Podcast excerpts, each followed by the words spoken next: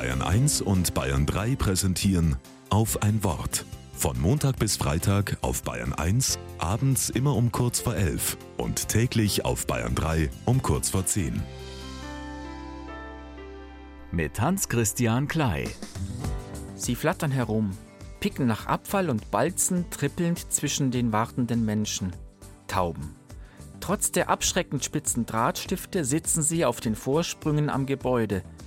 Ich möchte die Luft anhalten, dass ich den Staub und Schmutz nicht einatmen muss.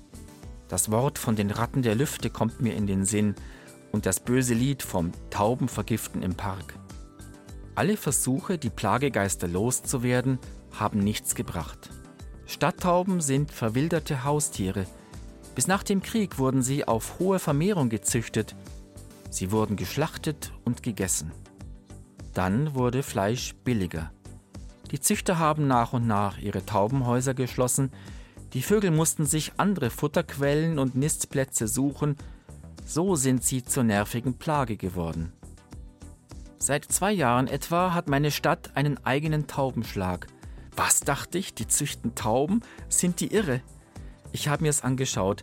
Ein Raum in einem leerstehenden Gebäude, an den Wänden Rast- und Nistplätze, frisches Wasser, immer genug Futter.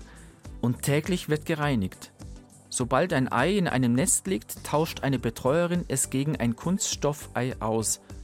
So begrenzen sie die Nachzucht. Ganz ohne Kampf. Die Plage ist im Griff, der Konflikt gelöst. Wenn das mit anderen Konflikten doch auch so ginge. Ich höre dem zu, der mir quer liegt, und urteile oder verurteile nicht gleich. Ich nehme die Sorgen der unbequemen Nachbarin ernst und überlege, was sie braucht, damit es ihr besser geht. Ich bin inzwischen auch im Taubenhaus Betreuerteam und lerne ziemlich viel von unseren Friedenstauben.